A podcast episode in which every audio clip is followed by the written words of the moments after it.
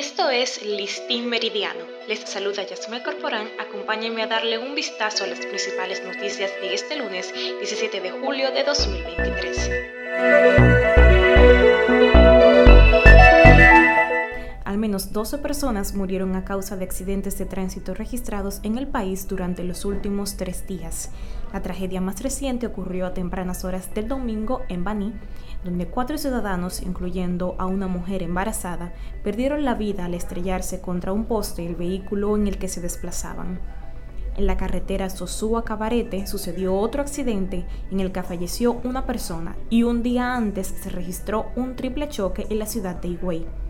Producto de la colisión perdió la vida una pareja de esposos. Igualmente, dos personas fallecieron tras sufrir un accidente vehicular en la autovía del Coral y otras tres a bordo de una motocicleta murieron al ser impactados por un tráiler en el kilómetro 26 de la carretera que comunica a Yamasá con Santo Domingo. Con esta cifra continúa una racha dolorosa que podría mantener a República Dominicana como el país con la tasa de mortalidad más alta causada por lesiones, traumas o muertes en accidentes de tránsito. Mucho debate generó durante el fin de semana las declaraciones del Instituto Duartiano en una actividad organizada por la propia entidad con motivo de un aniversario más de la fundación de la Trinitaria, su presidente Wilson Gómez aseguró que en el país no existe discriminación ni xenofobia y que al contrario el pueblo dominicano es un pueblo muy solidario, refiriéndose de manera particular a la relación que existe entre esta nación con el vecino país Haití. En ningún país, de ninguna parte, ningún organismo internacional, nadie ha hecho más por la República de Haití, por su pueblo, que la República Dominicana. Ya durante su alocución, Gómez fue enérgico al enfatizar que República Dominicana ha ayudado al territorio hermano en un sinnúmero de ocasiones. Sin embargo, expresó que debe existir una unidad entre los dominicanos para que pueda prevalecer el interés de la nación y la dominicanidad.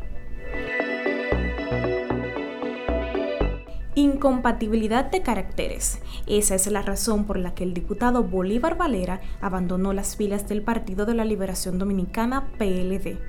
El legislador, también conocido como El Boli, expresó en su programa radial El Mañanero que cumplió un ciclo en esa organización opositora, comparando su salida de la misma con el rompimiento de un matrimonio. Entre el 2019 y entendí que cumplió mi ciclo ahí y decidí pasar. Cuando tú te casas con una gente, tú te casas amándola. ¿Verdad? Tú la amas. Y te divorcias de ella y tú no vas a salir a hablar mal de esa persona. Entonces, de mí, no esperen que yo hable mal del partido donde estaba. Eso no va a pasar. No va a pasar. Ni de sus dirigentes, ni ninguno. Pueden atacarme todo lo que quieran por lo que dije en el pasado. Entendía en el pasado que estaba en lo correcto y cumplí mi función. El también comunicador culminó sus declaraciones asegurando que no hablará mal del partido que lo acogió desde 2019. Hace tan solo unos días, Valera se juramentó como nuevo miembro del oficialista Partido Revolucionario Moderno, PRM, y de hecho se comprometió públicamente a trabajar por la reelección del presidente Luis Abinader.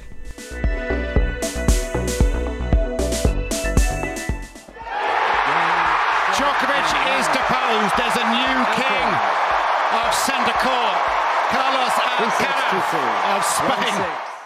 En el mundo del deporte, el tenista español Carlos Alcaraz hizo historia al ganar su primer título en Wimbledon ante el siete veces campeón Novak Djokovic. Con apenas 20 años de edad y cargando la final más larga de la historia del torneo, Alcaraz pasó de ser el muchacho que sueña al muchacho que se consagra y viajó desde el Club de Tenis de Murcia a la catedral de este deporte. Esto dijo el español tras su triunfo. Bueno, eh, la verdad que es un sueño hecho, realidad el poder eh, ser campeón de Wimbledon, el, eh, bueno, el ser parte de, la historia del torneo, para mí es, es una maravilla.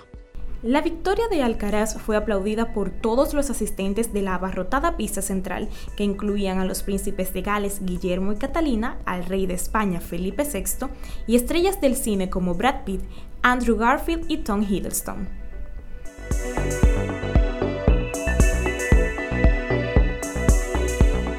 Entre accidentes de tránsito, sin racismo ni xenofobia, cambios de partido y el triunfo de un Nobel tenista, así marcha este lunes 17 de julio.